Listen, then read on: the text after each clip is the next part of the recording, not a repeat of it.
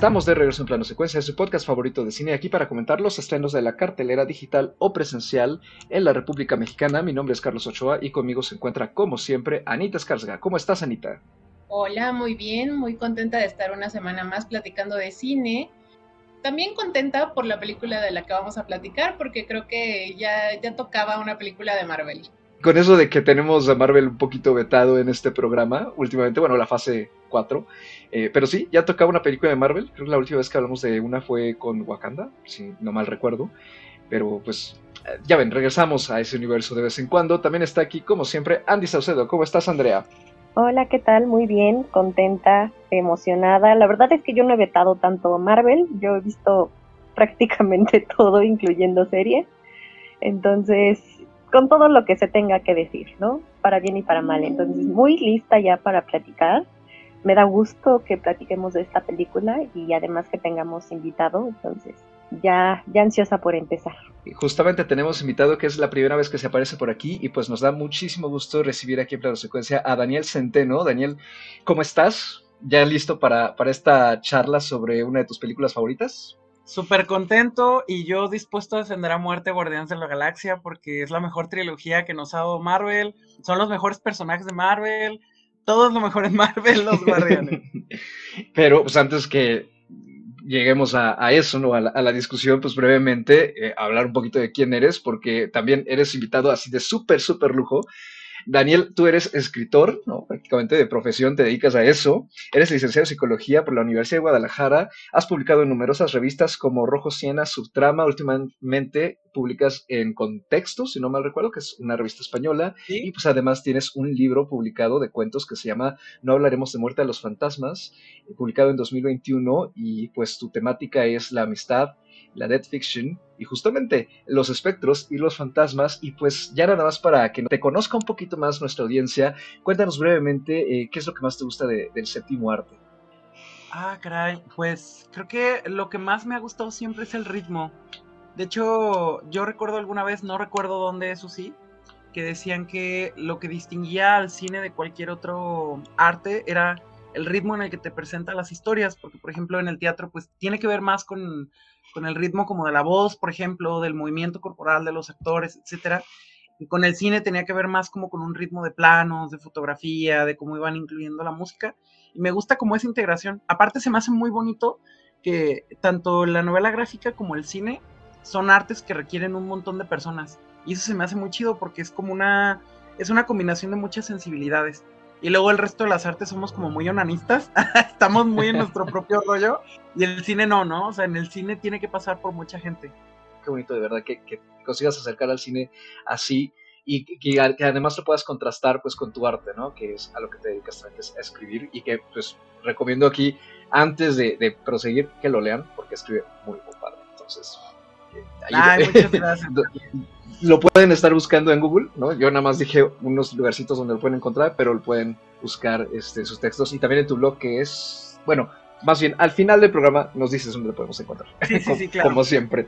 Y pues la película justamente que ya estamos diciendo aquí y que pueden ver en el artwork del episodio es nada más, nada menos que Guardianes de la Galaxia, volumen 3 en la tercera y última parte de la trilogía de los Guardianes de la Galaxia y la película número 32 en el universo cinematográfico de Marvel, dirigida y escrita una vez más por James Gunn, con un elencazo que incluye de nuevo a Chris Pratt, Zoe Saldaña, Dave Bautista, Karen Gillian, Pom Clementieff, Vin Diesel, Bradley Cooper y se suman ahora Will Poulter, Sean Gunn, que expande su papel que ya había salido en las dos películas anteriores, Linda Cardellini, Nathan Fillion, Sylvester Stallone y Chubudi Iwuji y pues la película tuvo su estreno ahora a inicios de ahora en inicios de mayo con gran éxito en taquilla en general y no solo eso, también una buena recepción por parte de la crítica que pues Marvel necesitaba ya urgentemente después de que, como hemos llegado a comentar en este programa, eh, la fase 4 ha ido pues prácticamente dando tumbos a diestra y siniestra mientras intenta encontrar un rumbo. Y pues ya para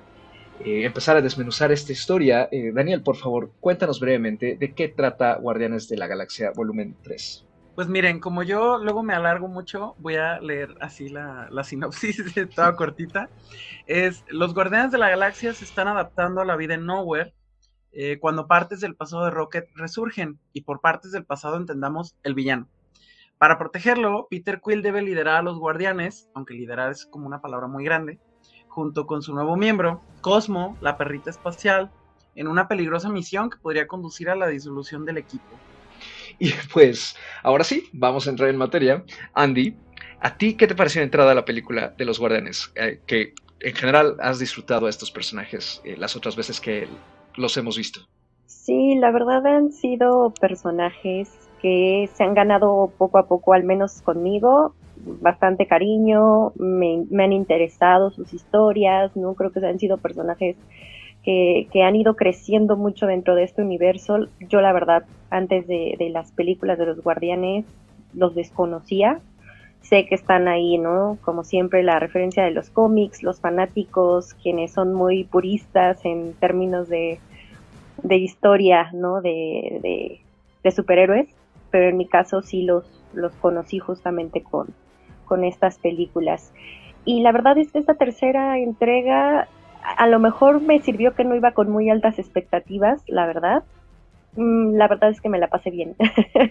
la disfruté bastante, me gustó, no me pesó, ¿no? Y, eso, eso se agradece porque ha habido, sí, algunas películas de Marvel que, que sí me han pesado últimamente, ¿no? Ya Carlos mencionaba lo difícil que ha sido la fase 4.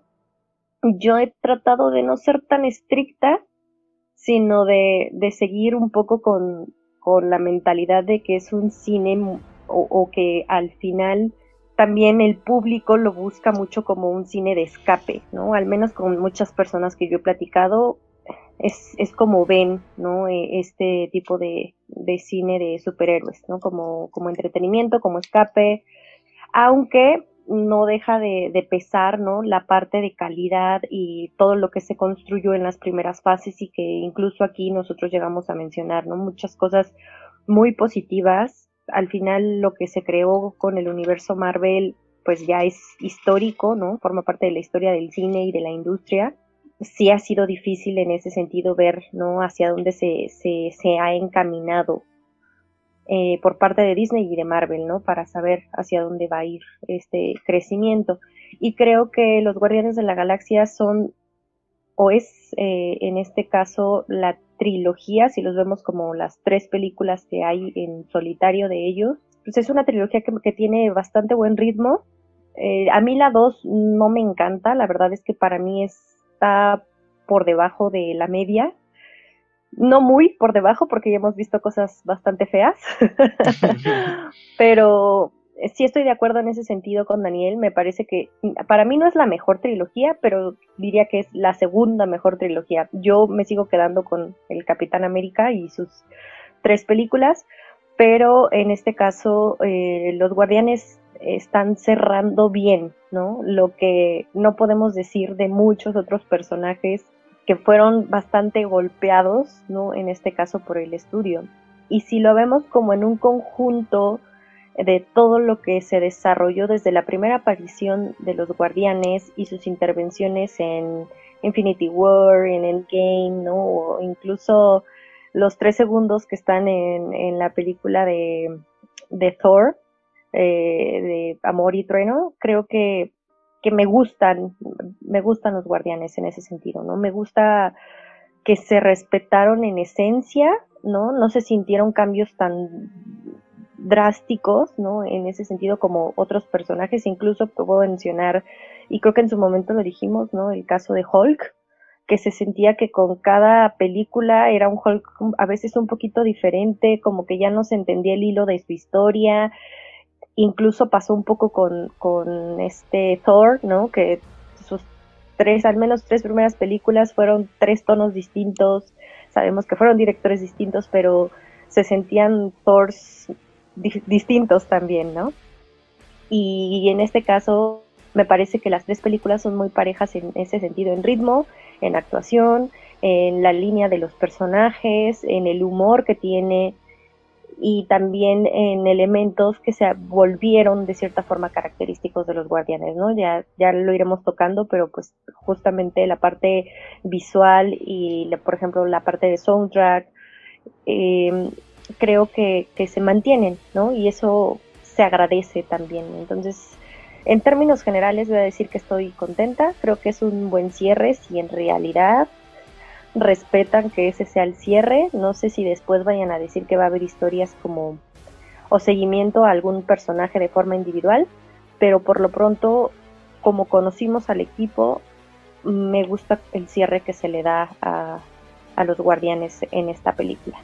Daniel, ¿a ti qué te pareció? Digo, ya, ya nos diste el preludio de que te gustó mucho, pero este, ¿qué nos puedes decir de como primera impresión que tuviste de la película? Y pues también si quieres comentar con base en lo que ya Andy introdujo. Bueno, yo, yo quiero poner un poquito en contexto mi comentario de por qué me parece la mejor trilogía de Marvel. Porque, o sea, yo tengo que admitir lo que de repente me fijo como en cosas muy raras, ¿no? yo me acuerdo, por ejemplo, que cuando vi la primera, eh, obviamente, pues ya me había tocado ir al, cine a ver varias de Marvel, no todas, porque a mí, por ejemplo, la fase 1 no me gustó nada la primera vez que la vi. Eh, digamos que fue creciendo lento en mí, ¿no? La primera vez no entendía por qué, por ejemplo, como a mí me gustan mucho los cómics, yo no entendía por qué Marvel había decidido comenzar con, con los personajes con los que empezó, ¿no? O sea, yo me imaginaba que debió de haber empezado con otros, o que debió de haber como recuperado los derechos de, de otros personajes, etcétera. Eh, y digamos que no estaba yo como muy convencido de que iniciaran con los Vengadores y que iniciaran con, personajes que la verdad es que están muy maltratados en los cómics. O sea, llegan al punto en el que incluso se los despachan y los cambian como por versiones nuevas de ellos, porque no hay como un sentido como de continuidad, eh, un poquito como lo que decía Andy de, de que los personajes, por ejemplo, como Thor, se siente escrito completamente diferente, o sea, es un Thor completamente distinto entre cada película. Algo muy similar ocurre en los cómics, de hecho es, como lo común, ¿no? Es el pan de cada día, que, cada autor como que reinterpreta por completo a los personajes, ¿no? A veces incluso destruyendo un poco de su, como de su mitología. Pero cuando, cuando yo vi la primera de Guardianes, yo recuerdo que fue la primera vez que en el cine, en una película de Marvel en particular, pero en general, fue la primera vez donde noté que el, cine en general tenía la misma reacción, pero no era una reacción como de una premiere, porque pues ya todos ubicamos, ¿no? Que de repente cuando es como una premiere de una película como popular o de alguna saga, la gente de repente es como muy gritona o muy escandalosa, que digo, es parte como del ánimo, ¿no? O sea, uno se escandaliza. pero, pero recuerdo que cuando, cuando vi la de Guardianes, la gente se reía, pero de inmediato se callaba como para seguir escuchando, porque querían seguir escuchando lo que estaba ocurriendo en, los diálogos, ¿no? Y entonces algo, algo similar me pasó con, la tercera, que yo no solamente vi como lo que estaba ocurriendo en la película, sino que sí noté como la reacción que estaba teniendo como la gente en, en la sala donde yo estaba. Y la verdad es que creo que nunca he entrado a una película de Marvel donde la gente esté tan callada. O sea, yo, por ejemplo, las últimas que entré a ver de Marvel justamente fueron la de Thor y la de Wakanda. Y, no, o sea, incluso había momentos, es más, e incluso en la de Spider-Man. Por ejemplo, en la de Spider-Man, spoiler, cuando muere la tía May, o sea, yo recuerdo que había gente riéndose. O sea, de verdad hubo gente que no logró entrar en la película y se rieron, ¿no? O hubo momentos que tal cual estaban diseñados en la película como para hacer pausas, como esos momentos donde aparecen eh, los otros dos Spider-Man, eh, que son como pausas para que el espectador diga, wow, wow, y entonces todo se queda, se supone, en silencio como para que el espectador grite, ¿no? Pero de repente acá no, o sea, acá la gente era, de verdad estaba en, silencio y, lo único que se alcanzaba a escuchar, aparte de risas muy ocasionales, pero, pero risa como carcajada, como, como si la tuvieran atorada, eran como murmullos, como de, como que se estaban sorbiendo lágrimas.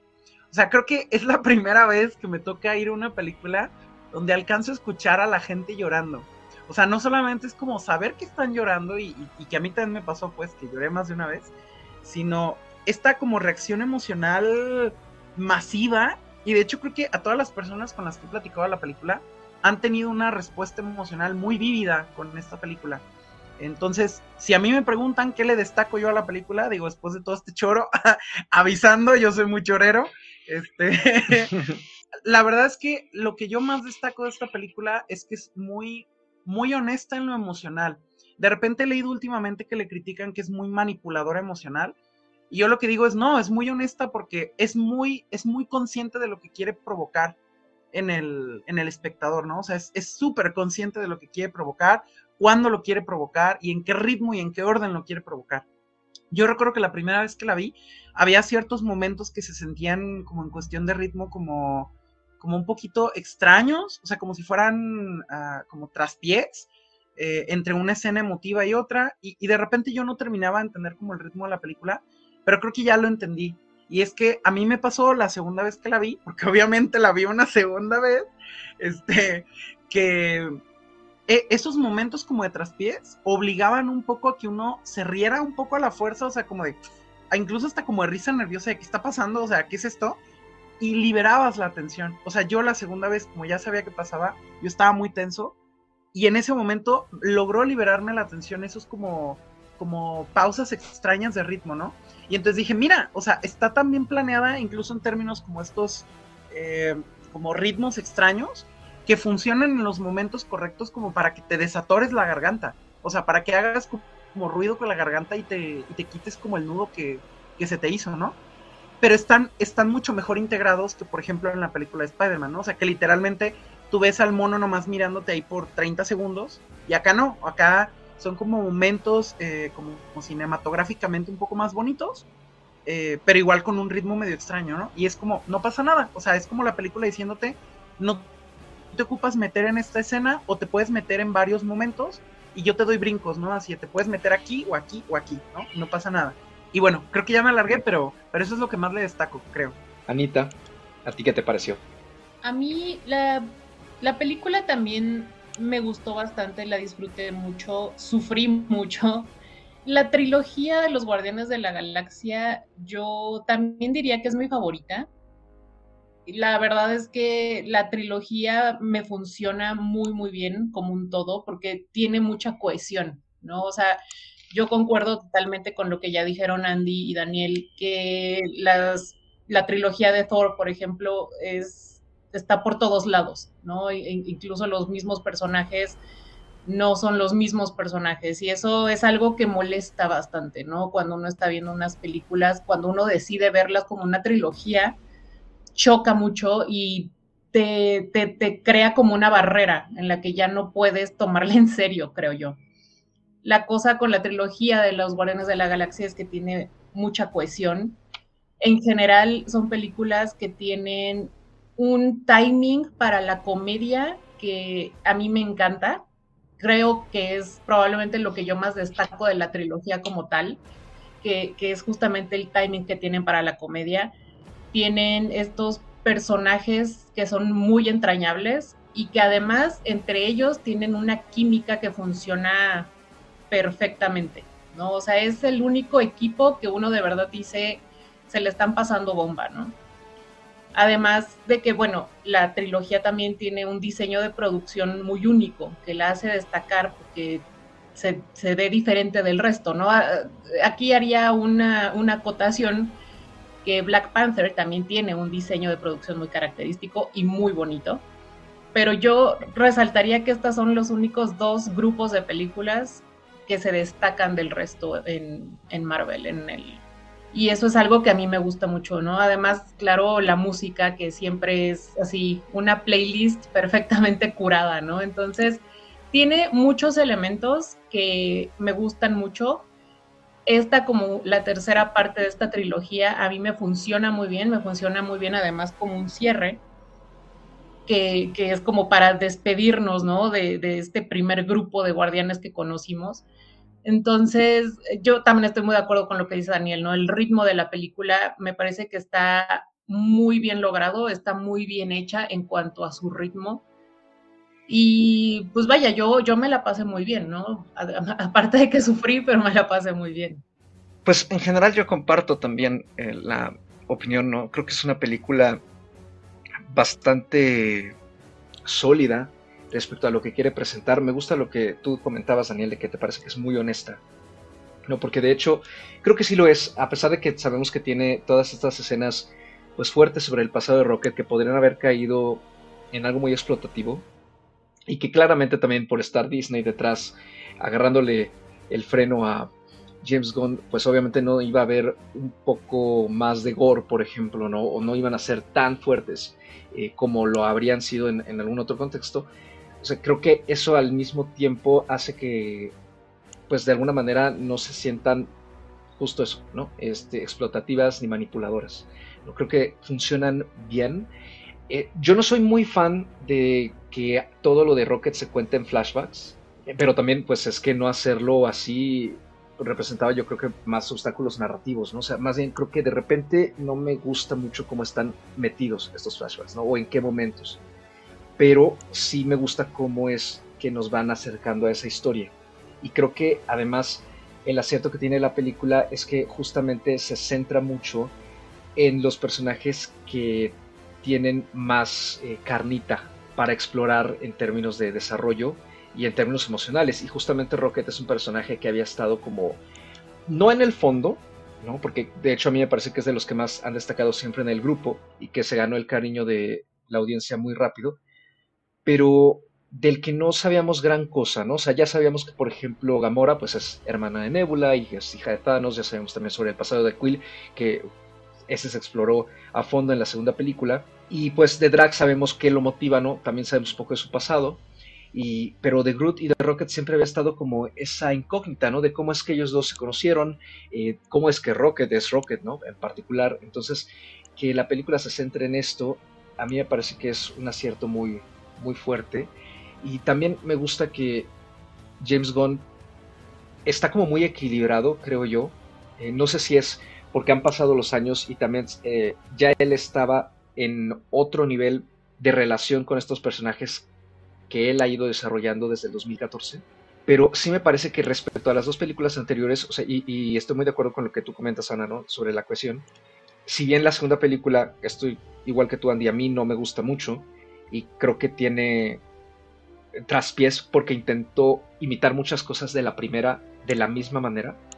Creo que esta película está justo en el medio, ¿no? Toma lo que mejor funcionó en ambas películas y lo pone con más madurez. Y creo que eso se nota y es lo que más respeto yo de, la película.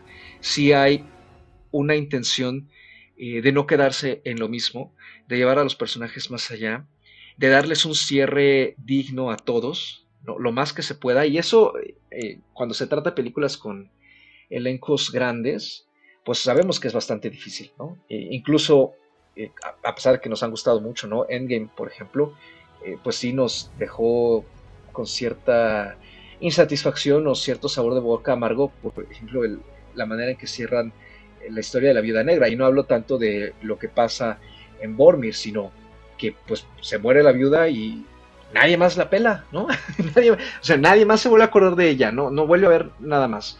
Entonces, creo que eh, James Gunn cuida mucho a sus personajes, se nota que los quiere y que justamente porque los quiere, decide desarrollarlos de una forma que lo llenan a él y que también lo llenan a la audiencia, ¿no? Entonces, en ese sentido, la película me parece que es eh, muy acertada, me funciona muy bien.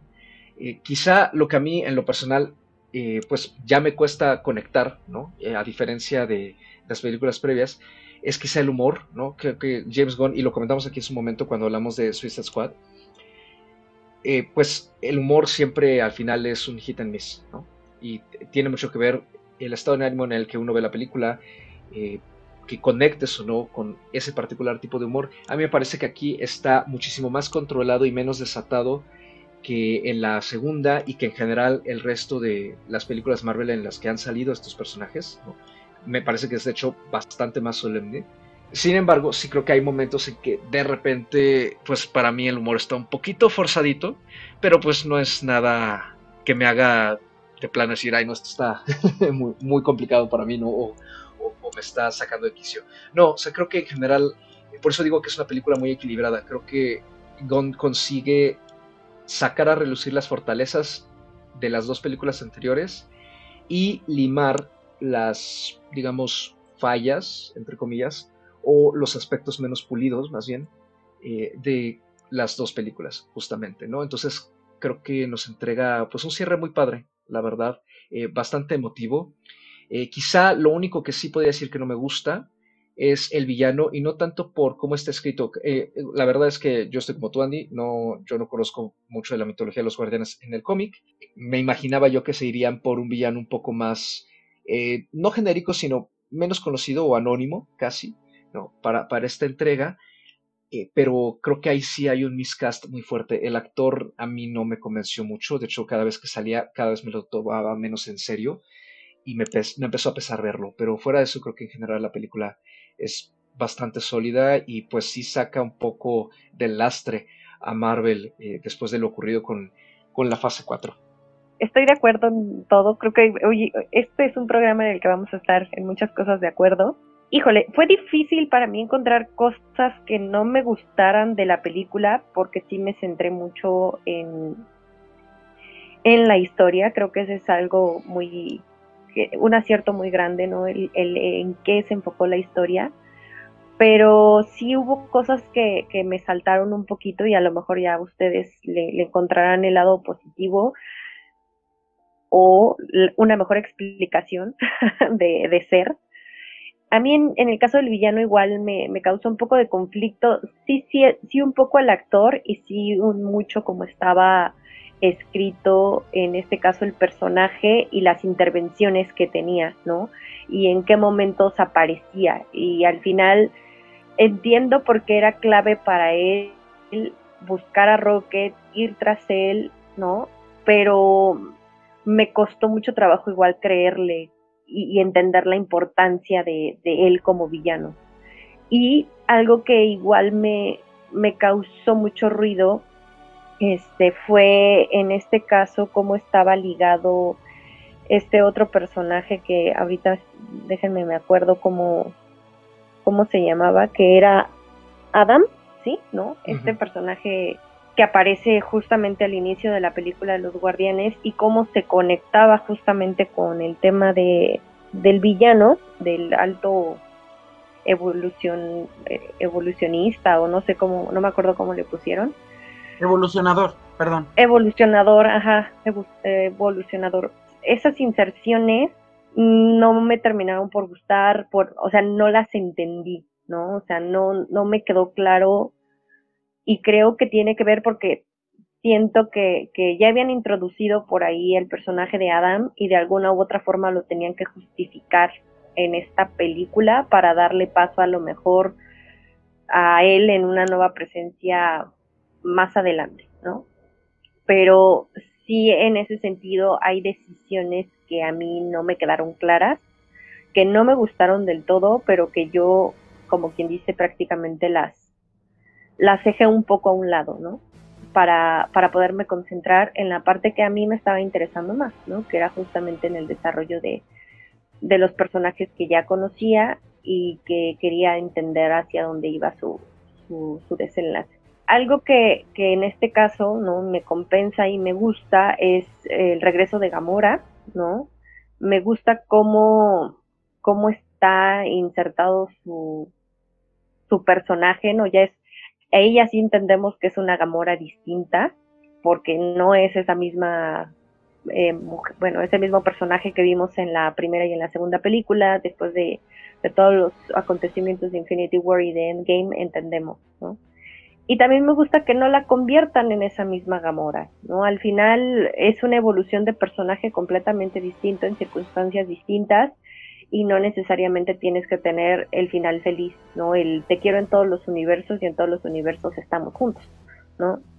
Eso es algo que, que le aplaudo en términos de, de decisión y también la exploración y el crecimiento de los personajes. En el caso de Nebula me parece que queda muy claro el la evolución que tiene desde la primera, desde su primera aparición hasta este momento, ¿no? Y se vuelve un personaje que tiene de cierta forma, pues no sé si esté correcto, que al menos yo lo veo así, mucha redención.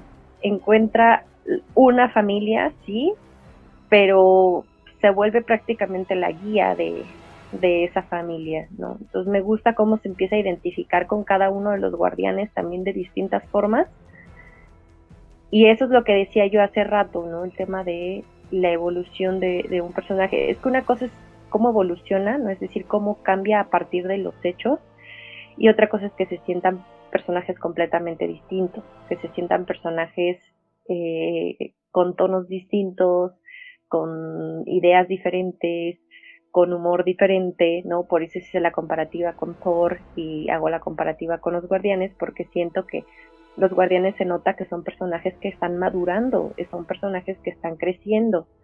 Y en el caso de Thor solamente se nota que, son, que fue un personaje escrito de formas distintas, dirigido de formas distintas, en humor y tonos distintos, ¿no? El Thor solemne de las dos primeras películas no tiene nada que ver con el Thor payasón de, las últimas dos, ¿no? De la 3 y de la 4.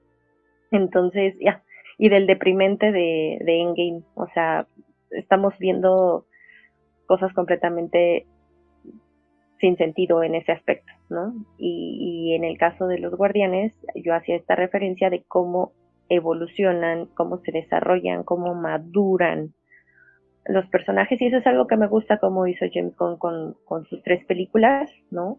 Si bien, insisto, para mí la segunda sigue siendo la más floja de todas porque la historia no me dice nada y me pareció un trabajo cumplidor, pero sin mucho fondo. Esta película tiene un poquito más, ¿no? E, en, ese sentido, tiene un, guion un poco más complejo, mejor desarrollado, pero justo como James Gunn mantiene muy bien en poder el guion, ¿no? Eh, lo que quería contar, mantiene total control y total amor y apego a sus personajes, logra que la gente se conecte con los personajes más allá, incluso de estos detalles, ¿no? De, detalles que a lo mejor nosotros observamos, pero que a la gente igual tampoco le importó, porque se centró justamente en, en el corazón de la película, ¿no? la película tiene mucho corazón. Yo siento, siento que muchas cosas que se pueden hablar de, de la tercera película y en general de la trilogía, la trilogía y incluyendo sus, sus participaciones en, en otras películas, incluyendo el, el, especial navideño, ¿no? Yo, por ejemplo, rescato tanto lo que dicen eh, Ana, Andy y, y, tú, que en el caso de los guardianes, la consistencia está en otro nivel. Yo incluso, digo, esto yo lo digo como psicólogo y como escritor, con los otros personajes, por ejemplo, incluso aquellos que se mantienen más o menos consistentes, tienen unos saltos como considerables entre una película y otra, ya sea por la cuestión del tiempo que se supone que pasó entre una y otra, ya sea porque ocurrieron eventos cataclísmicos entre, entre una película y otra, etcétera. Pero en los Guardianes se siente que los saltos son como mucho más sutiles. O sea, uno alcanza a sentir que uno los retoma donde los dejó.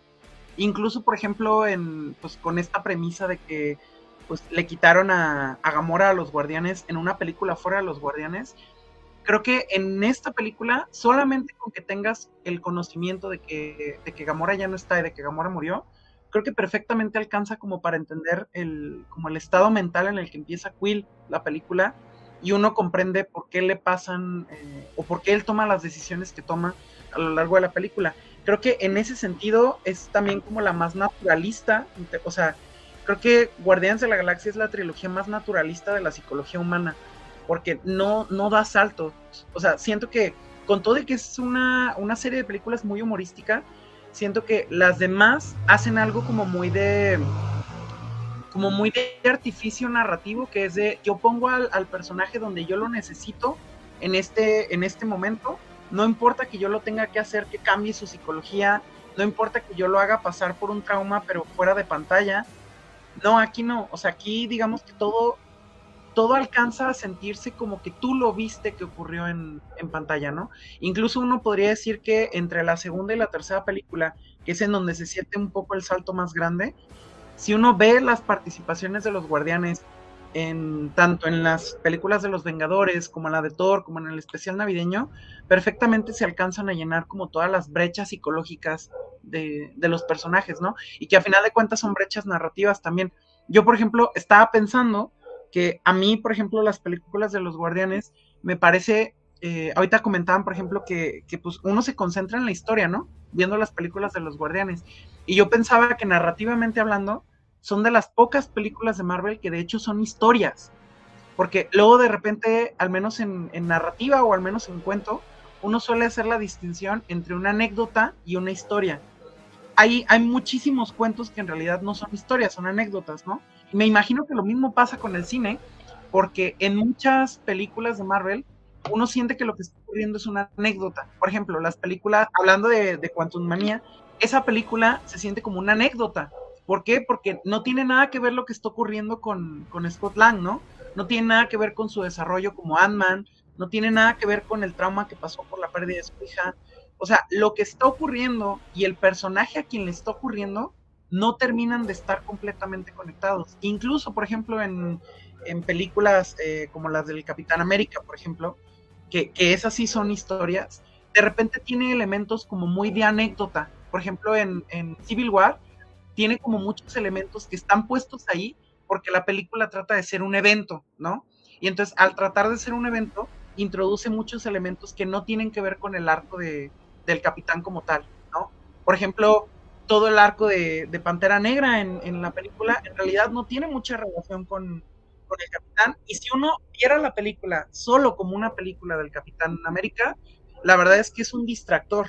Todo lo relacionado con, con Pantera Negra, todo lo relacionado con, como con su proceso de perdón, porque eh, pues realmente no tiene como tanta relación con, con el proceso por el que está pasando el capitán, ¿no? Entonces, en ese sentido, incluso la trilogía del, Capitán América me parece que tiene como elementos de anécdota. Y en cambio, por ejemplo, eh, pues la, las películas de Guardianes de la Galaxia no. O sea, se supone que lo que distingue una anécdota de una historia es que en la historia todo lo que está ocurriendo tiene una relación directa con los personajes. No le podría ocurrir a nadie más. Yo sé que ustedes ya han dicho que la segunda de los Guardianes no es su favorita. Digo, ya lo he escuchado en muchos lugares que la segunda no es así como, como perita en dulce de mucha gente. A mí, por ejemplo, la segunda me parece una estupenda historia porque no le pudo haber ocurrido absolutamente a nadie más.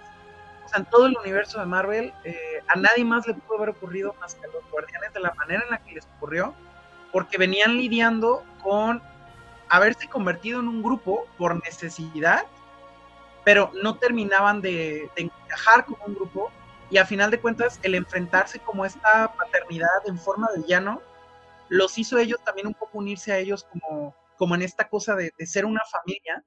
E incluso, por ejemplo, pues la primera escena, ¿no? Bueno, la escena de como de presentación, de baile, que a final de cuentas es una escena como de, de paternidad hacia con, hacia con Groot, el final que tiene la película que me parece estupendo porque hace lo que ninguna otra película de Marvel, ¿no? Que es que le da su tiempo a la muerte, ¿no? Incluso en Endgame, por ejemplo, se muere Iron Man y le dedican un minuto, ¿no? Un minuto, dos minutos máximo. Se muere la viuda negra y nadie la pela. Pero en cambio, por ejemplo, en la segunda se moría Yondu y tenía incluso una escena como, como un, un pequeño funeral eh, como doméstico y luego tiene este funeral como más grande y aparte nos permite a nosotros como que, que, que, los personajes de verdad vivan un duelo, ¿no? O sea, se ve que están viviendo un duelo. Y en la tercera película, en ese sentido también es muy sentida porque permite, permite el tiempo correcto para que los personajes vivan lo que tienen que vivir. Entonces, en ese sentido, no solamente me parece una proeza lo que tú decías, Carlos, de que, o sea, es muy difícil darle un cierre narrativo a tantos personajes, e incluso esta película se permite agregar nuevos, o darles una importancia que, que, no habían tenido, por ejemplo, Cosmo, que prácticamente fue introducido nada más en como en un momentito en la primera y luego fue reintroducido en el especial navideño. Incluso hasta Cosmo tiene como su momento de brillar, ¿no? Que es, es como muy destacable. Pero creo que lo que más, más, más destaca en ese sentido es que los personajes sí brillan, pero brillan en términos de la historia. O sea, por ejemplo, decían que el, que el gran, bueno, el alto evolucionador que, que, de repente deslucía como villano, ¿no? Y yo pensaba, bueno, es que el alto evolucionador funciona, al, menos para mí, narrativamente funciona muy bien con los guardianes porque ya estábamos viendo nosotros arcos de, no sé, seis o siete personajes ocurriendo al mismo tiempo, ¿no? E incluso ocurriendo en dos tiempos, en el presente y en el pasado que nos está presentando Rocket. Entonces, yo, por ejemplo, yo sí aplaudí, o al menos a mí me pareció muy, muy destacable, que hayan decidido como reintroducir esta idea del villano, el villano de uso, por ejemplo, como Ronan en la primera, que a final de cuentas era un villano de uso, que también solo estaba ahí como para servir como de antagonista a, como, al, como a la unión del grupo, y en este caso me parece que esa maldad caricaturesca, narcisista, eh, ridícula, porque a final de cuentas es un personaje ridículo, eh, contrapone muy bien o, o sirve muy bien como contrapunto al desarrollo emocional que han tenido los personajes y que se nota, ¿no? O sea, de hecho, conforme, conforme la película va progresando, los momentos de humor, pese a que sí están, como que uno se va dando cuenta de, oye, o sea, esta es gente a la que le está pasando algo muy grave. O sea, de hecho, si uno trata de contarle a alguien de qué trata la película y la persona no sabe que la película tiene humor, son una película como dramatiquísima, ¿no? O sea, como oscura y, terrible, ¿no? O sea, básicamente una, como una travesía por, por salvar la vida de, tu familia, ¿no? Pero, pero en términos graves. Entonces, en ese sentido, me parece que la trilogía cierra muy bien con esta eh, porque siento yo que la primera película tenía que ver con la apertura, abrirnos a, los demás, la segunda tenía que ver como con aprender a comunicarnos con esos otros con quienes nos abrimos, y la tercera es reconocer que esos con quienes nos abrimos se pueden ir y aprender como a soltar también que no porque logramos abrirnos, logramos comunicarnos, significa que tenemos que aferrarnos, ¿no? Creo que la película retrata muy bien cuándo aferrarse y cuándo soltar. Y creo que eso Marvel no lo había hecho. Incluso ni siquiera creo que lo hizo ni con el Capi ni con, ni con Iron Man. O sea, siento que es la primera vez que Marvel se permite mostrarte cuándo dejar ir este, y cuándo aferrar, ¿no? O sea, como en qué momento justo hacerlo. Y creo que eso es como muy loable en términos eh, de historia, ¿no? Yo, yo coincido, coincido muchísimo con Daniel. A mí me gusta muchísimo esta exploración de los personajes principales y en cómo esta trilogía funciona muy bien como el inicio, nudo y desenlace ¿no? de, esta narrativa. También coincido en que el villano funciona como la contraparte emocional de este crecimiento que tienen los personajes, ¿no? Lo que sí me parece un poquitín apresurado es que, bueno, pero me parece apresurado, pero al final me gustó el resultado que fue el, crecimiento del personaje de Quill. Porque Quill es un personaje que es sumamente inmaduro, es un personaje que maneja sus emociones como un niño. Y este crecimiento, esta madurez la vemos ya casi al final de esta película. O sea, tenemos toda una segunda película en la que se explora su pasado y creo yo que ahí hubiera tenido una mayor oportunidad para crecer emocionalmente, pero casi no lo hace. Lo hace hasta esta película y casi hasta el final, cuando por fin acepta de una forma madura que Gamora ya no es su Gamora y que incluso que tiene que perdonar a su abuelo, ¿no? A quien le trae un coraje por algo que sucedió cuando era niño.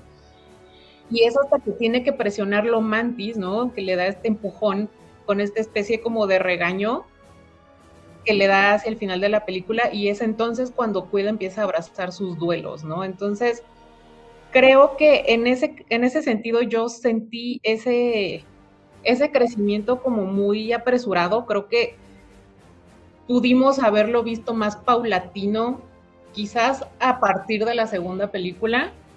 Y yo siento que se, que se junta todo hasta el final, ¿no? Hasta que prácticamente Quill toca fondo, ¿no? Cuando lo vemos al inicio de la película, ¿no? Que está, que está borracho, que está totalmente tirado y no tiene forma de salir del hoyo, ¿no? Entonces, me gusta lo que pasa ahí, me gusta lo que hacen con el personaje de Gamora, me gusta la manera en la que se va descubriendo y desarrollando este duelo que tiene Quill, pero creo que sí se siente, al menos yo lo sentí, muy apresurado. Como dije, el resultado me gusta, me gusta lo que, lo que se logra con esto, pero sí creo que, pudieron haberlo hilado un poquito mejor. Cosa que sí hicieron, por ejemplo, con la historia de Rocket, ¿no? Porque desde la primera película, desde que nos introducen al personaje de Rocket, tenemos como ciertas pistas de quién es, unas pequeñas pistas de qué le pasó. No, él no habla mucho al respecto, pero tenemos, ¿no? Como estos pequeños indicios de que algo le hicieron porque está modificado, porque tiene estas cosas en la espalda, ¿no? Y él habla de que lo torturaron. Entonces, a lo largo de la trilogía sí fuimos teniendo como estas pequeñas pistas que nos traían hacia esta última película donde ya nos sueltan la bomba de lo que pasó, ¿no? Entonces, esa historia me parece muy bien hilada, pero creo que el crecimiento, por lo menos el de Quill, me parece que sí está apresuradillo. Híjole, es que si hablamos de cosas apresuradas, creo que como toda película de cierre, ¿no?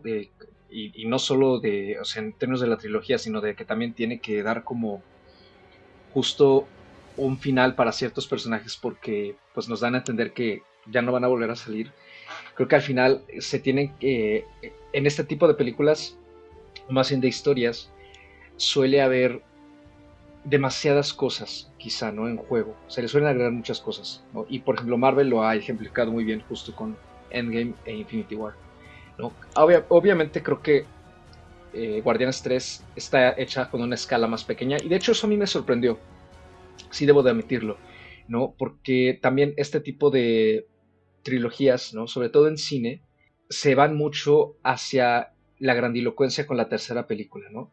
Y no lo digo ahora solo con, Marvel y con el actual cine de superhéroes, o sea, se, ha visto con, desde hace muchos años con otras franquicias. Incluso, por ejemplo, fue algo que pasó con Spider-Man 3, ¿no? Y, esta trilogía de Sony, que justamente se guardaron a Venom para la tercera película porque sabemos que Venom es uno de los grandes villanos de Spider-Man y que iba a ser como enfrentar a este doppelganger, ¿no? Eh, y la película terminó siendo un lastre, ¿por qué? Porque no solo metieron a Venom, también metieron a Sandman y metieron al nuevo Duende Verde. Entonces, como que se, se quiso hacer muchas cosas a la vez, ¿no? Y creo que aquí, en esta película, no se quiere llevar a ese grado, ¿no? Creo que Gon lo mantiene bastante aterrizado, pero, y aquí regreso a lo que tú habías comentado hace un ratito, Andy, no puede de todas maneras quitarse de encima tan fácilmente cosas que ya habían quedado introducidas en la película anterior o a lo mejor que de alguna manera fueron sembradas ahí, incluso en las películas que no son de ellos, pero que ellos saben. ¿no? Y justamente es el caso de Adam Warlock, que a mí me parece que era un personaje que en su momento eh, pues causó mucha expectativa, ¿no? Yo me acuerdo que cuando vi la segunda película, eso sí me sorprendió, dije, ah, miren, va a salir Adam Warlock en la tercera, ¿no? Y, y lo más probable es que sea una especie de villano, porque proviene de esta civilización de gente dorada, pero pues aquí también entran en juego los factores externos, ¿no? Eh, ya hablando de la realidad y de la situación de los estudios. Viendo Guardianes 3, a mí me da la impresión de que Adam no es que me sobre, porque creo que lo que hace Will Poulter está padre y de alguna manera refuerza el discurso sobre familia quebrada que, que puedes forjar a partir de personas que están ahí porque te quieren, aunque no sean de tu sangre, ¿no? Y de jugar un poco con ese concepto, muy a lo coreda de, de, cierta manera. Pero la forma en que él está introducido hace parecer que sobre. Y me da la impresión de que, pues quizá por algún motivo, ¿no? El paso del tiempo más que nada, a lo mejor a Gon le interesó menos meter a Adam Warlock y ya nada más está aquí como, como de relleno. Digo, que de todas maneras creo que es un relleno bastante funcional, ¿no? No es un relleno que nos esté pesando todo el tiempo o que cada vez que aparezca digas, ay, está saliendo este otra vez, ya quítenmelo de aquí, ¿no? Porque no, no aporta absolutamente nada. No, creo que se aporta y de hecho él cataliza, digamos, esta travesía en búsqueda de los orígenes de Rocket, ¿no? Al lastimarlo y dejarlo pues moribundo de alguna manera también nos mete a esta tensión detrás de, ellos, lo que los están persiguiendo y que pues sabemos que va a haber un punto en el que, digamos, ambos puntos antagónicos van a chocar, ¿no? Aunque claro, después uno se come al otro y pues el verdadero no termina siendo el alto evolucionador. Entonces creo que de alguna manera, a pesar de que tiene este tipo de inserciones o de extras, no le pesan tanto. En todo caso, y también creo yo que es eh, pues una desventaja de que justamente se trate de la tercera parte y última, es que luego el cierre tiene esta como extensión, A mí me recordó un poquito el retorno del Jedi, ¿no? Que tenemos esta celebración en, en Endor, aquí la tenemos en Nowhere, y que está quizá un poquito estirada, para mi gusto, pero pues también ya llega en un punto en el que ya pasó todo, estamos dejando que los personajes respiren y que también nos estén compartiendo eh, los sueños y objetivos que se están planteando. Quizá ahí podríamos diferir un poco, ¿no? A mí, por ejemplo, esta decisión de Mantis a mí me pareció inesperada, porque aunque creo que es un personaje que sí se le fue desarrollando, a mí me parece que de dar la impresión que era un personaje que iba a tener más fuerza, sobre todo porque la introdujeron bastante en la segunda película, creo que se la terminan comiendo otros personajes como Nebula, que creo que se convirtió en mi personaje favorito, ¿no? Y me gusta mucho cómo hubo toda esta transición desde ser la acolyte ¿no? de Thanos y una villana bastante letal, a poco a poco irla cuestionando, enfrentándola consigo misma también con el concepto de lo que era Gamora y después de todo lo que pasó en Endgame e Infinity War, pues tenemos a una Nebula que sigue siendo muy dura, pero que también está dispuesta a reconciliarse con su propia vulnerabilidad y abrirse con los demás y a conocerlos un poco, ¿no? Entonces, creo que fue un personaje que terminó opacando un poquito a los demás, ¿no? A ratos me dio la impresión de que ahora Mantis quedaba nada más como comic relief eh, con pareja de Drax. Y entonces esta decisión de ella de marcharse a mí me cayó un poco de sorpresa porque como que no la veo tan bien sostenida a lo largo de la película o no veo inicios de, de dónde. Pero de alguna manera pues sí se le da cierre a todos los personajes. Eso, eso sí me gusta mucho y creo que es lo que más le aplaudo a la película porque es difícil, sobre todo cuando los hemos conocido por tanto tiempo y lo que tú decías Daniel, ¿no? De que se ha mantenido eso a lo largo de las tres películas para ir creando ese hilo. Sí es cierto, o sea, sí lo veo y que todos los personajes lleguen a buen puerto, aunque no sea el puerto que a lo mejor esperábamos, creo que es muy aplaudible, ¿no? También yo rescato lo que comentaban sobre Gamora, me gusta que el personaje quede ahora de una forma tan distinta a lo esperado. También me gusta mucho cómo lo interpreta Sosa Saldaña esta vez. Me parece que en la segunda película y también un poquito en, en las películas con los Vengadores, yo la notaba un poquito aburrida. Y aquí creo que parece que recuperó cierta chispa, ¿no? De la primera película, quizá porque también se le dio la oportunidad de interpretar al mismo personaje pero de una forma completamente distinta, ¿no? Y me dio la impresión de que ella se lo estuvo pasando muy bien y en general el elenco se ve que, que, la pasa muy bien, ¿no? Entonces creo que eh, es una película pues que no solo cumple, creo yo, con lo que promete y con lo que pues la mayoría de la audiencia esperaba, sino que además eh, sí supera, ¿no? E, esa expectativa y supera lo hecho con las dos anteriores y pues es un buen ejemplo de que cuando se le ha dejado, que pues, creo que es el único caso, como creo que también ya lo habías mencionado tú, Daniel, a, que en este caso alguien como, como Gon, eh, que sí tiene una visión bastante personal de cómo manejar sus historias y sus personajes, se le da la oportunidad de trabajarlos de principio a fin, sin tanta interferencia y pues de alguna manera dejándolos ser, las cosas llegan a buen puerto, ¿no? No como el caso de, otras películas eh, del, mismo universo en el que pues tenemos trilogías o tetralogías bastante irregulares. Entonces creo que eso es lo que también, con lo que yo me quedo de, de Guardianes 3. Creo que ese es un punto clave, un punto clave que hayan dejado que James Gunn tanto escribiera como hiciera la dirección de, de los Guardianes, porque justo le dio mucha consistencia y continuidad, ¿no? Pero sobre todo que lo dejaran eh, escribir, o al menos se siente que lo dejaron escribir la historia que él quiso, ¿no? Sin sujetarse tanto a, ciertas cosas. Si bien se tiene que cumplir, ¿no? Con ciertos estándares Marvel, ¿no? Esto de las escenas postcrédito, el compartir, ¿no? Algunos otros personajes en series o en otras, que tengan que incursionar con otros personajes en otras películas, ¿no? O sea, todo esto de, de la conexión ¿no? que, tenía que haber eh, para que eh, el universo de Marvel funcionara. Pero algo que rescato mucho en este aspecto es, se alejaron del multiverso, no digo que esté mal, todas las personas que vimos eh, Civil War y después vimos Infinity War y Endgame, o sea, esperábamos que ver, ¿no? Justamente en esta fase 4 todo el desarrollo del multiverso y lo que llegamos a ver fueron cosas muy inconsistentes, incoherentes y que se contradecían, ¿no? Entre, entre lo que se estaba planteando de lo que querían que fuera el multiverso.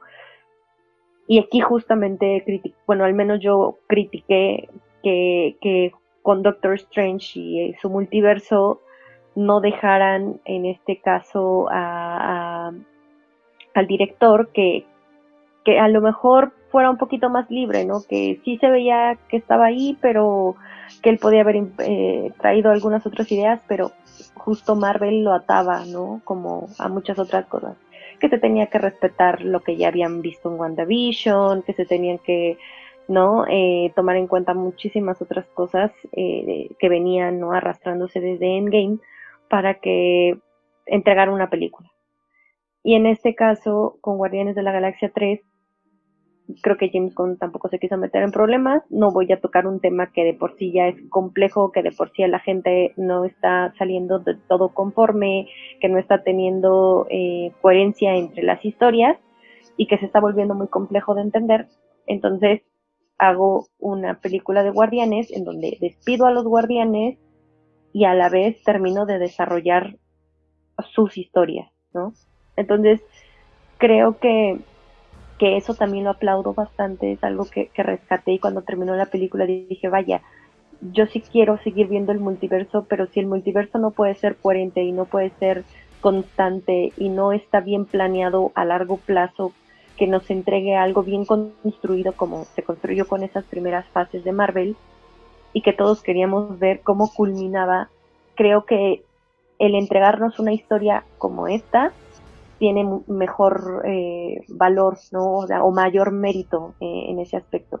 Es tomar una buena decisión en torno a no me voy a meter en problemas, a lo mejor sí es ir un poco más a la segura, ¿no? hacia, hacia una zona de, comodidad y de confort, pero me parece que son ideas por las que James Gunn luchó, que luchó para mantenerse como director, ¿no? Y que fueron, entiendo yo, también presión tanto del elenco como de él mismo para que él pudiera dar esa continuidad el que tuviera esa libertad, ¿no? Y el que Marvel no haya forzado a que él tocara cosas del multiverso o de Quantum Mania de, de Ant-Man, este, del universo cuántico también, me, me gustó mucho, ¿no? Eso, eso me pareció un punto muy a favor porque nos dio aire a varios, nos dio oxígeno sé que por ejemplo aquí Carlos y lo seguramente lo va a repetir él no ha soportado el tema del multiverso ni en Marvel ni en, ni en varias de otras películas de,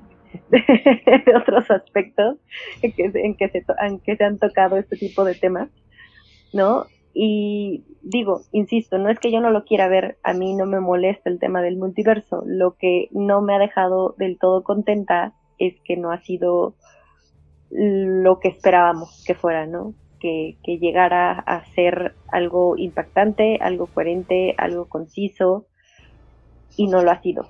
Entonces, bien en ese aspecto por, los guardianes. Y de lo que mencionaba Carlos ya en la despedida de, de estos personajes, sí se siente un poquito no apresurado, bueno, de una u otra forma sí, porque es muy poco tiempo lo que lo vemos en pantalla.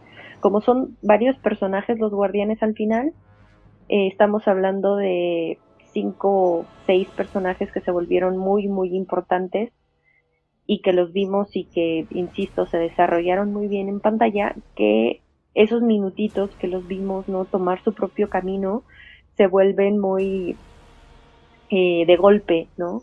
Y algunos sí justifican de cierta forma sus decisiones, ¿no? El caso de Gamora es clarísimo, ella ya no era parte de los guardianes, ella tenía que volver a, donde ella estaba cómoda, a la nueva familia que ella tenía, y Nebula, Rocket, Groot, o sea, todos ellos pues ya tenían una razón de ser muy enfocada en los guardianes, ¿no? Y quedaban un poquito en el caso de Drax, el caso de, de, de Quill y de esta mantis, ¿no? Que mencionaba Carlos. Y son ellos los que se sienten como, como que son decisiones que sí se justificaban de cierta forma, pero que además también se sienten muy, muy presurosas. No es, insisto, no es porque se le haya dado poco, poca importancia o poco énfasis, porque sí abarca parte del, del tiempo de la película todo ese final, pero al final son personajes tan importantes cada uno de ellos en lo individual que, que sí se siente presuroso y se siente que nos faltó ¿no? Entender un poquito más eh, las decisiones, en, entender un poquito más esas lecciones que, que, aprenden y que los llevan a separar sus caminos. Y aunque algunos quedan como en no una separación definitiva, creo que, que no se cierra del todo la puerta, ¿no? Entonces eso de cierta forma yo creo que es lo que nos ayuda a entender que aunque se estén despidiendo, no sería tan definitivo, ¿no? Y eso de cierta forma nos ayuda como, como espectadores a, a no sentir tanto peso en esa despedida, aunque se sienta un poquito apresurado.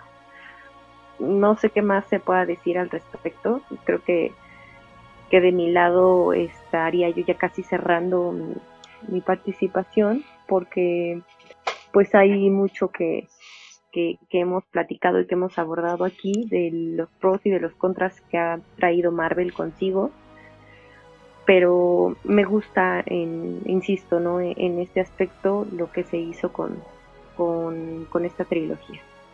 Yo lo que quisiera comentar es que yo, por ejemplo, la despedida, como, como mencionan por ahí, un poquito apresurada de los personajes al final, yo digo, yo por mi parte yo no la sentí eh, apresurada, pero, por ejemplo, sí se nota que tanto la despedida como tal de los personajes, como todo ese como mini arco de, de Star-Lord como, como reaprendiendo que Gamora no es, no es Gamora, eh, fueron como introducidos en una fase posterior de la escritura del, del guion, o sea, se alcanza a notar, eh, por una cuestión como a final de cuentas que forma parte de, de, un universo cinematográfico, ¿no? Por ejemplo, yo me quedo pensando en que perfectamente el final podría funcionar con que los guardianes se reúnen otra vez como alrededor de, Rocket, que a final de cuentas así es un poco como termina.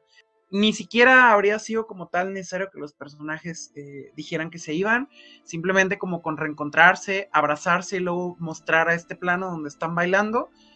O sea, narrativamente habría funcionado perfectamente, les habría dado un respiro, que a final de cuentas es lo que les hacía falta a los personajes, o sea, o sea, los personajes venían sufriendo una y, una y otra cosa. Entonces, digamos que de hecho son los personajes que más sufren en Marvel, ¿no? O sea, son a los que les ocurren como más cosas a título personal. No es que ellos se metan en una guerra que ni les toca, sino casi siempre les tocan cosas relacionadas directa y exclusivamente con ellos, ¿no? O sea, pérdidas de ellos, duelos de ellos, dinámicas de ellos, etcétera, ¿no? No, no tanto como este salvar al universo, sino salvar a Rocket, ¿no? O sea, de hecho, a mí, a mí me gusta mucho eso, ¿no? O sea, Guardianes de la Galaxia al final termina siendo una historia de, de salvar a los amigos, ¿no? O sea, de guardar como, pues eso, ¿no? O sea, guardar la amistad a final de cuentas.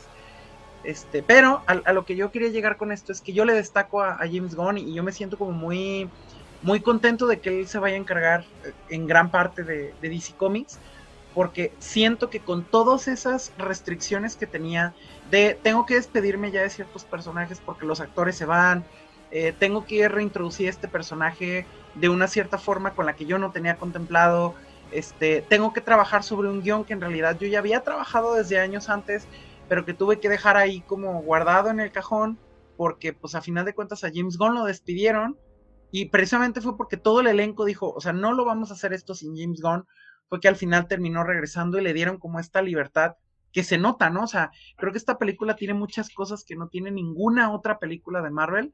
Y creo que desde el principio se nota que le dieron mucha libertad. Porque, por ejemplo, los guardianes en los cómics, pues en realidad no tenían mucha historia.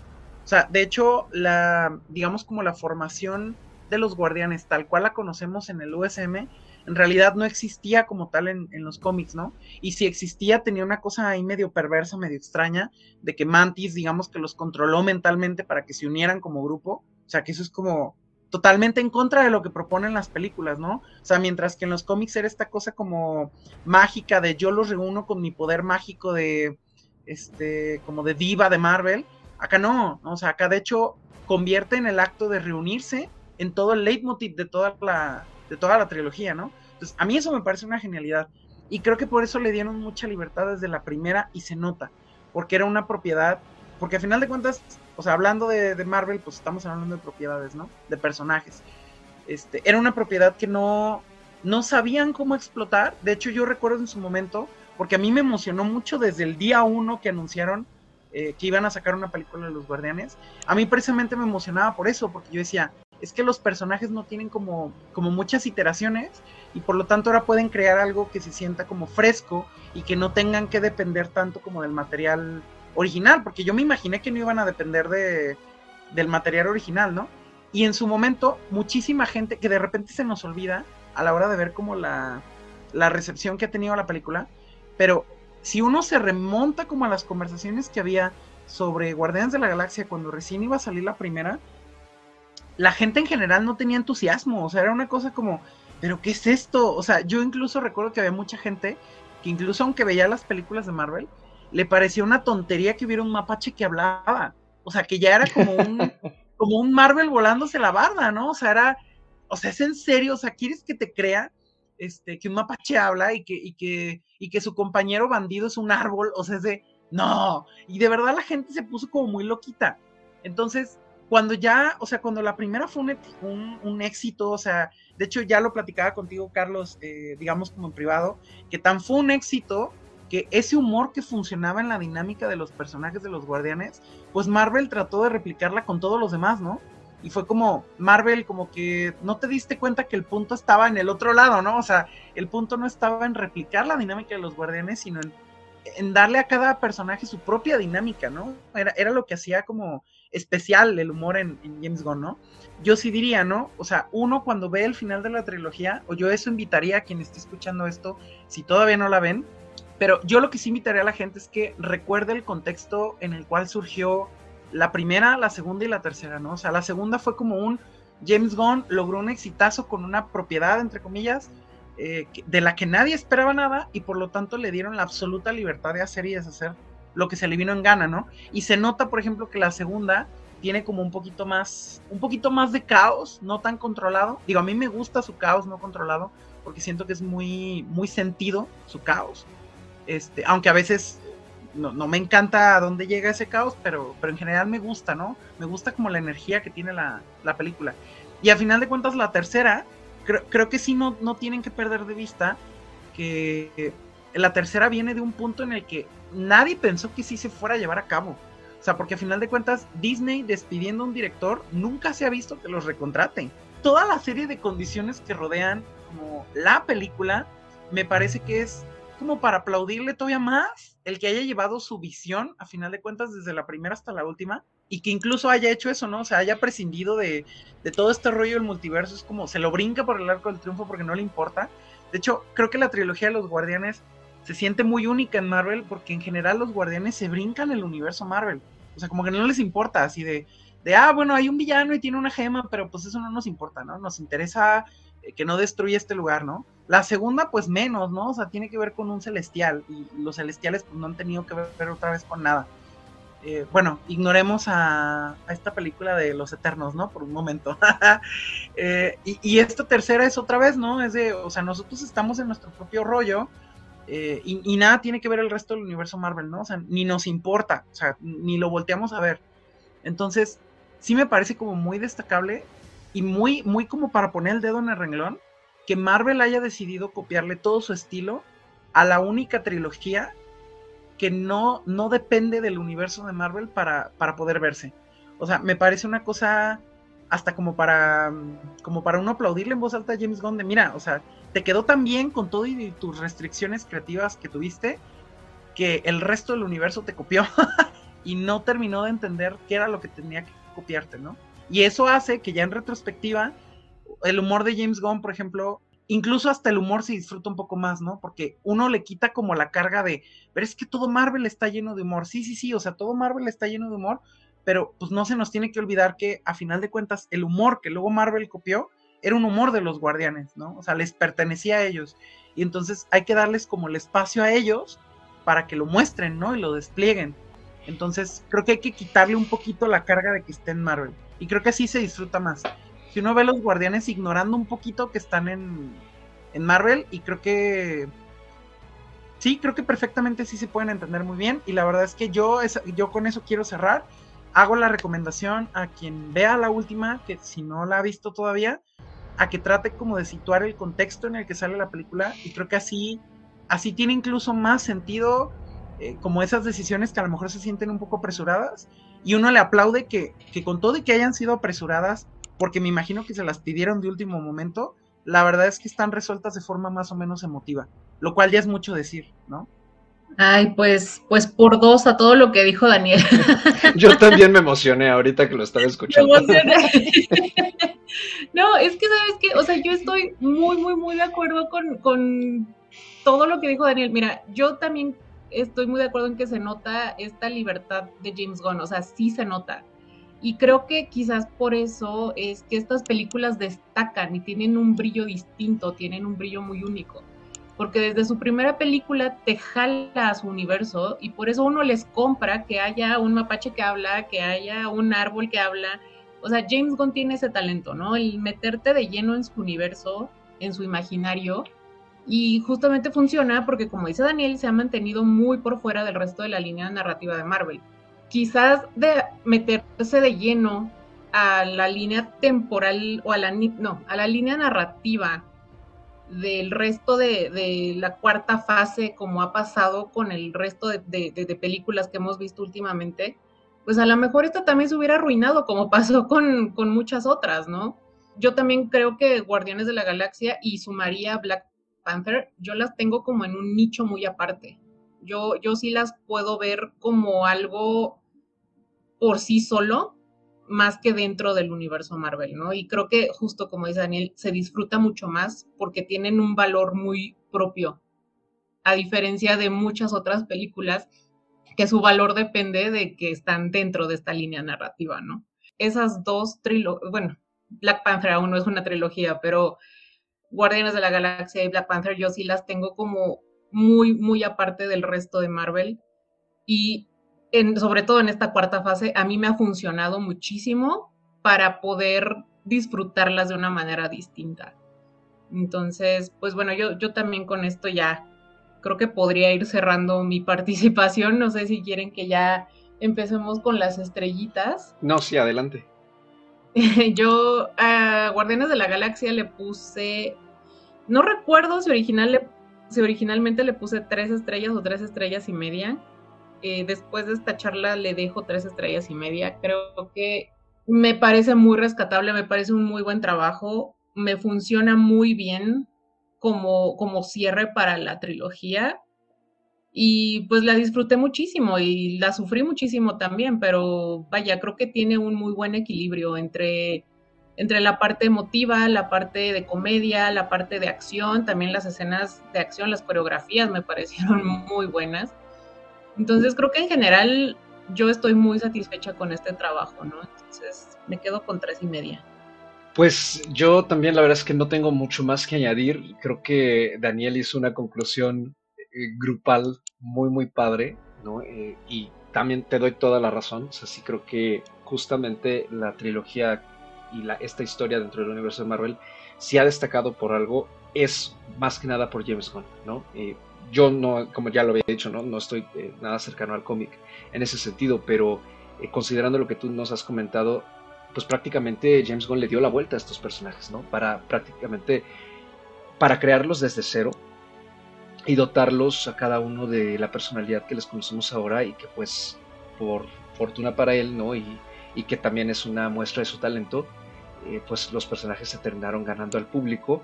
Y como dices, ¿no? Que eh, crecieron a tal grado de que el resto del universo empezó a imitarlos en algunos sentidos, ¿no? Que, queriendo hacer lo mismo que se estaba haciendo en sus películas y pues vamos, eso por supuesto nunca va a funcionar de la misma manera y es parte de lo que empezó digamos como que a eh, minarle cierta eh, calidad al MCU en términos de estilo en general independientemente de que sabemos que están también todas las otras cosas detrás del estudio, es de que lo tomó Disney.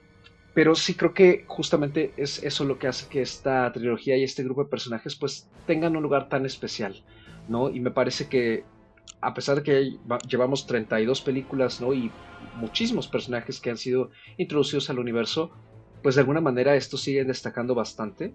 La verdad es que va a sonar feo, pero muchos de los nuevos que han entrado después de ellos eh, no, no han conseguido equiparar el mismo tipo ni de cariño, ni de atención, ni de interés.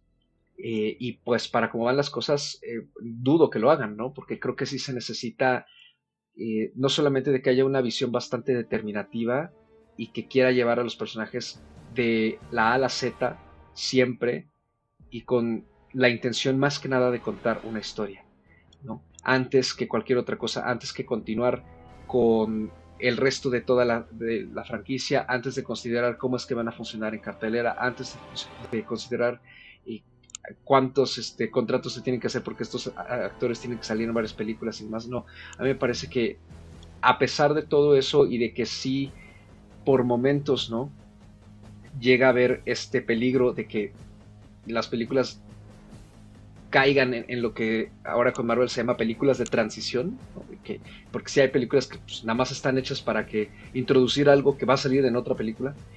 Con los Guardianes nunca pasa eso, siempre están muy contenidos dentro de su universo y muy separados y eso les ha permitido funcionar mucho mejor que por ejemplo a Thor, ¿no? que Thor sí prácticamente tiene dos, si no es que tres películas de transición y pues por eso parece que son más de otras personas o de otros personajes que de él, ¿no? Entonces eh, yo reafirmo lo que tú has comentado Daniel y, has compartido aquí como, reflexión final con nosotros y pues ya para cerrar eh, yo pues originalmente le había dado tres estrellas y media a la película de, los guardianes. Estoy entre eso o subírsela a las cuatro porque también creo que la distancia con la que la he pensado desde el día que la vi, que pues prácticamente estamos grabando esto a un mes del estreno casi, tres semanas, eh, sí me ha permitido como que agarrarle un poco más de, sabor y apreciar con cabeza fría lo que Gon hace en esta tercera parte y cómo sí se complementa con las otras dos películas e incluso aprovecha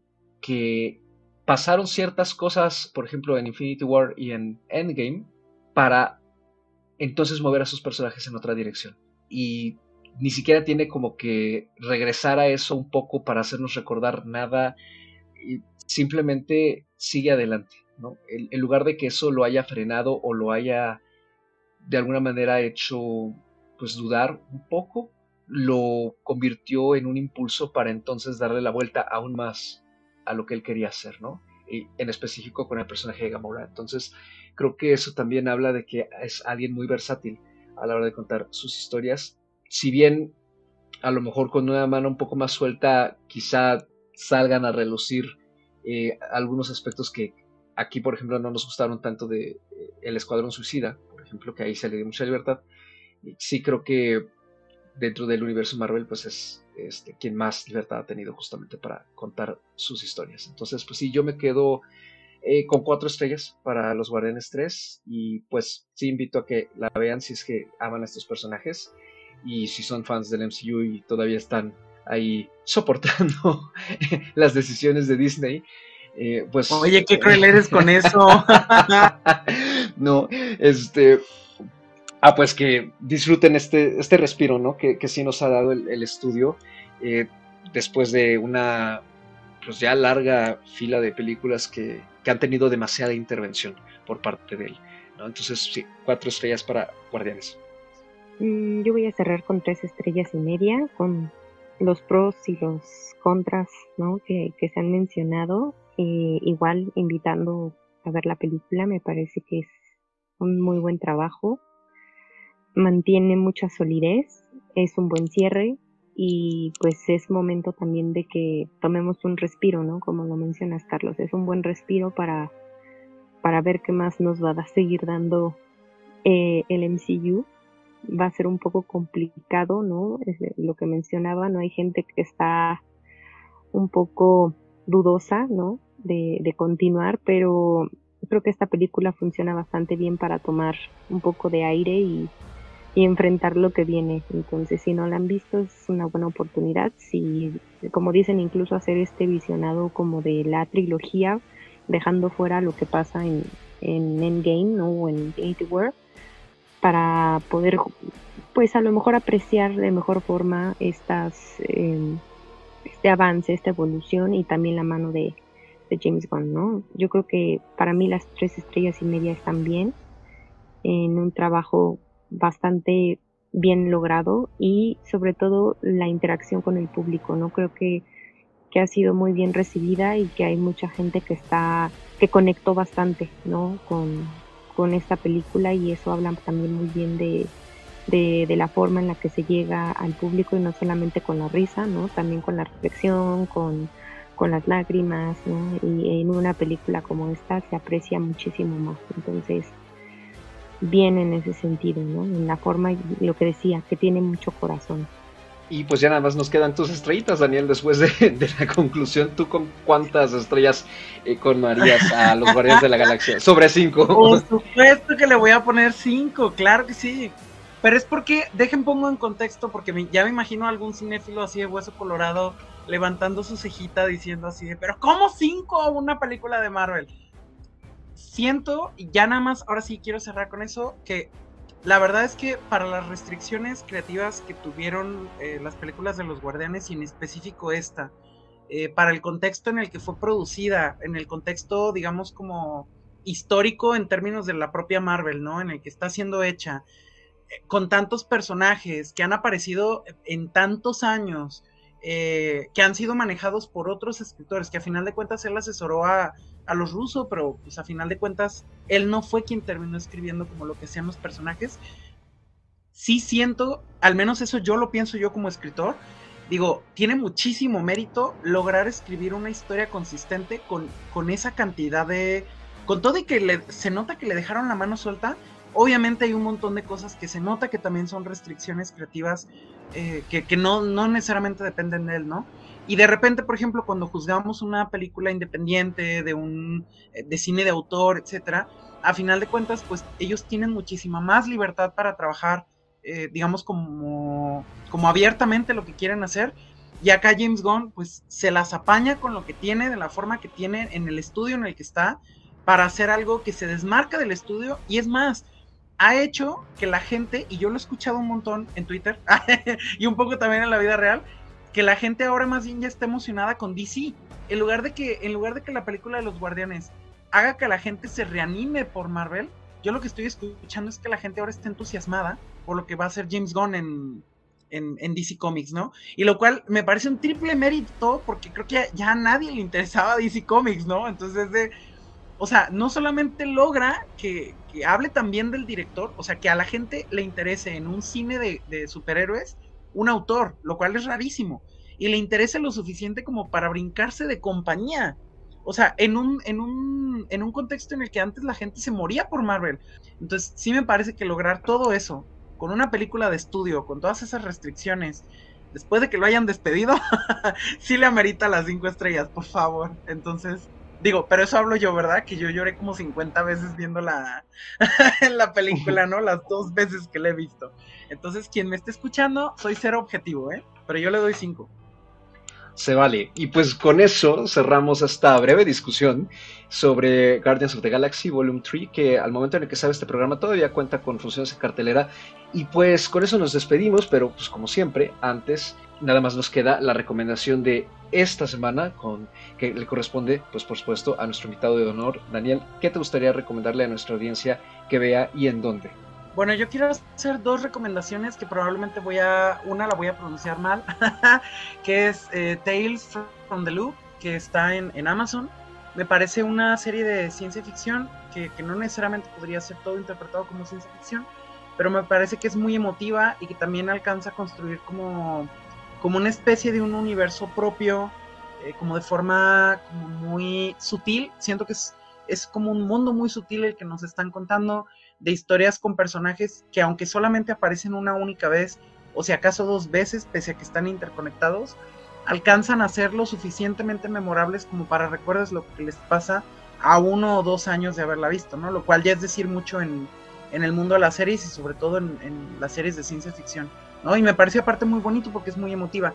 Y la segunda es Esposas Desesperadas, que está en, en, Star Plus y la recomiendo porque durante muchísimo tiempo, otra vez el contexto como de recepción, durante muchos años Esposas Desesperadas no estuvo disponible en ninguna plataforma.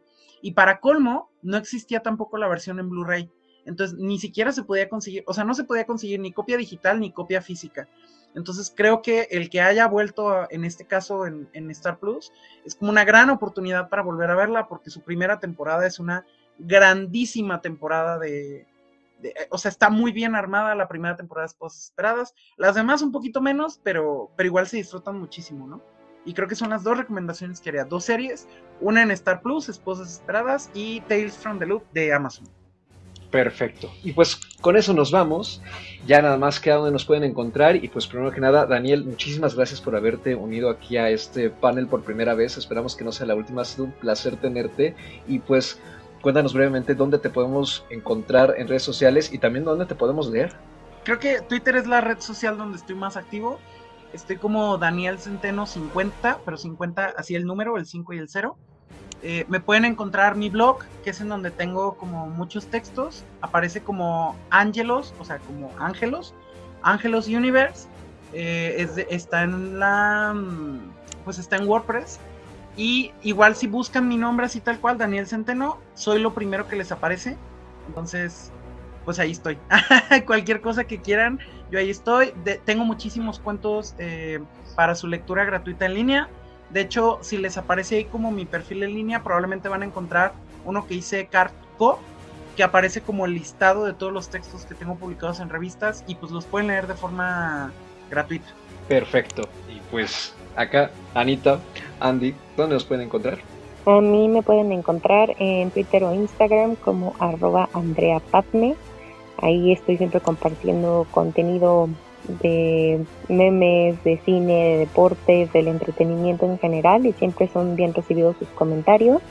En el caso de Letterboxd, por si gustan seguir también el visionado que no está tan actualizado ahorita, pero ir viendo mi lista de, lo mejor del año, me encuentran como Andrea, bueno, como Patmi, ¿no? Con Y al final, y pues ahí también eh, estoy de repente dándome mis vueltitas en Letterbox para ver todo lo nuevo y el visionado también de, toda la red. A mí me pueden encontrar ya sea en Twitter o en Instagram como arroba animalceluloide. Ya saben que yo no tengo nada más que hacer, entonces ahí me encuentran siempre. Y también si quieren seguirme en Letterbox para ver cómo voy de mi visionado, me pueden encontrar como Ana Escárcega. Y a mí me pueden encontrar en Twitter y en Letterboxd como arroba mrcarlos8 dígito y A minúscula. Y pues ya saben, ahí comentarios sobre cine, música, la vida, gatitos, por supuesto, serán bienvenidos o bloqueados según sea el caso. En Letterboxd pues pueden seguir también justo el diario de visionados que voy teniendo, aunque lo tengo un poquitito abandonado ahorita porque tengo que confesar no he visto tantas cosas pero pues poco a poco se va a ir actualizando ahí, como dices tú, Andy, ¿no? Con lo mejor del año, porque pues ya se acerca junio y pues con ello se va la primera mitad de este 2023 y pues vamos a ir empezando a hacer balance de año. Este programa, como todos los demás, lo pueden encontrar en su plataforma de podcasting preferida, excepto Anchor, ahí ya no estamos. Y pues, como siempre, disfruten muchísimo de la oferta que hay tanto en salas presenciales como en casita, que es numerosa, inalcanzable e imposible de ver. Y pues nos escuchamos aquí en una siguiente emisión para seguir hablando de los estrenos que se van sumando a este 2023. Pásenla bonito y hasta la próxima.